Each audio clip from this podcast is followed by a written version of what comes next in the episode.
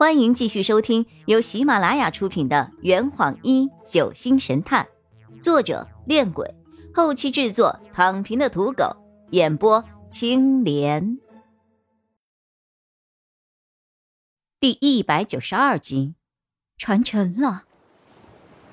我们划了十几分钟，距离岛屿大概还有三里左右。我们以那座岛的实际距离，比感知到的距离似乎要远得多。而且游进之后发现，这座岛似乎还连着大陆，这好像不是一座岛屿，而是陆地。就在这个时候，张璇突然大声喊着：“大家小心啊，有危险正在靠近！”黄婉一立刻紧张了起来：“啊，危险？什么危险啊？”直觉。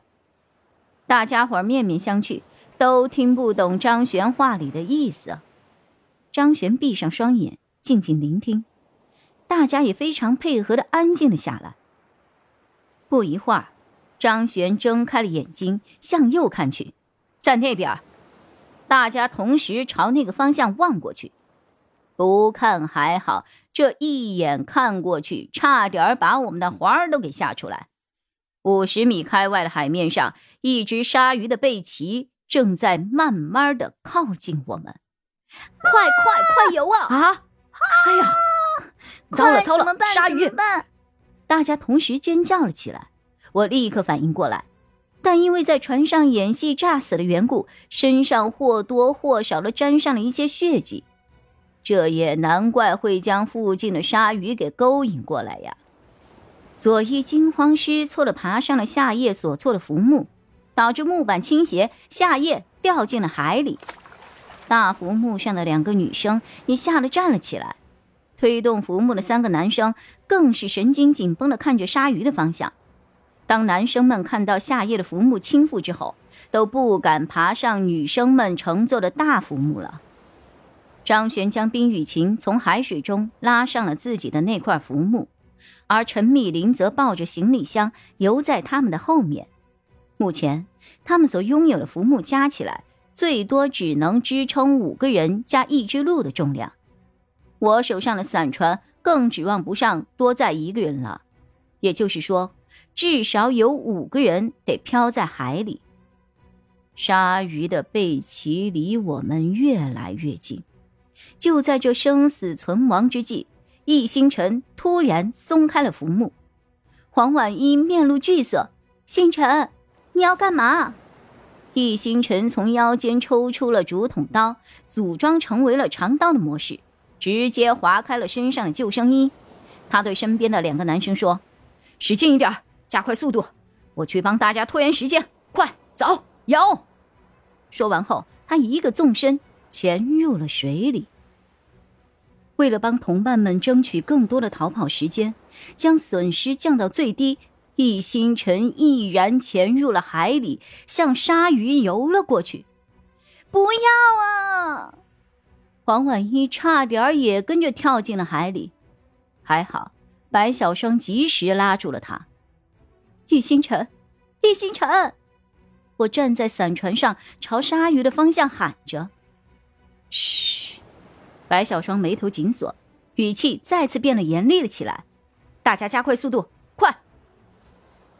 大伙儿在这个时候卯足了劲儿，以最快的速度朝岸边游去。此刻，浮木上的黄婉一已经抱着小双失声痛哭了起来。望着鲨鱼出没的方向，那一块区域的海面上突然变得沸腾了起来，水面此起彼伏，似有海怪在海底兴风作浪一般。不一会儿，海面上。浮起了一大片的血迹，分不清楚是鱼血还是人血。看到这一幕，黄婉一直接晕死了过去。我紧握双拳，眼眶渐渐湿润，一股热流突然涌上了大脑。易星辰，早上被我当成同伴，下午被我当成凶手，现在却为了我们。英勇牺牲在了这片海中。我真希望时间能够倒回到两天前，希望这一切都没有发生。我们不知划了多久，才终于抵达了海岸边的浅水区。我们各自拿着自己的东西，邵中天背着晕厥的黄婉一走过了浅滩区，最终登上了陆地。大家都累坏了。纷纷仰面躺在沙滩上，大口大口的喘着气。团队领袖白小双朝海里走了几步，一脸担忧的望着易星辰消失的方向。我收起了伞刀，走到了他的身边，一起看着船沉下去的方向。此刻，我也在担心洛佩的安全。约莫过了两分钟。浅水区突然浮上了一个人影，大家悬着的心一下子提到了嗓子眼儿。当他走到我们的视线范围内能够看清的地方时，白小双惊讶的喊了出来：“星辰，星辰！”易星辰在水中一步一步的朝我们走了过来，他眉头紧锁，目光锋利，张口露齿，喘着粗气。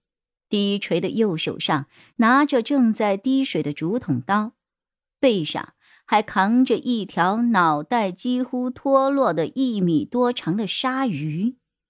若不是亲眼所见，我实在不敢相信易星辰居然在海里击杀了一条鲨鱼。我和小双立刻迎上前去扶住他，他将鲨鱼的尸体丢给了我们，喘着气儿：“啊，今天的晚餐。”有着落了，太好了！星辰还是那个星辰，大战鲨鱼，毫发无伤归来的王者啊！岸上的几个男生纷纷跑过来与他拥抱。不过，最美的一幕还是黄婉一冲过去扑进他怀里的镜头。易星辰收起了刀刃，露出了一个自信的微笑。下一秒，黄婉一拖着他的脑袋，激动的吻住了他。哇，吻线！我既好奇又害羞，目不转睛的看着夕阳下的这幅美丽的画面。这坛已经喝完了，你猜出凶手是谁了吗？啊？老板，拿酒来。呃呃，更多精彩，请关注青莲嘚不嘚。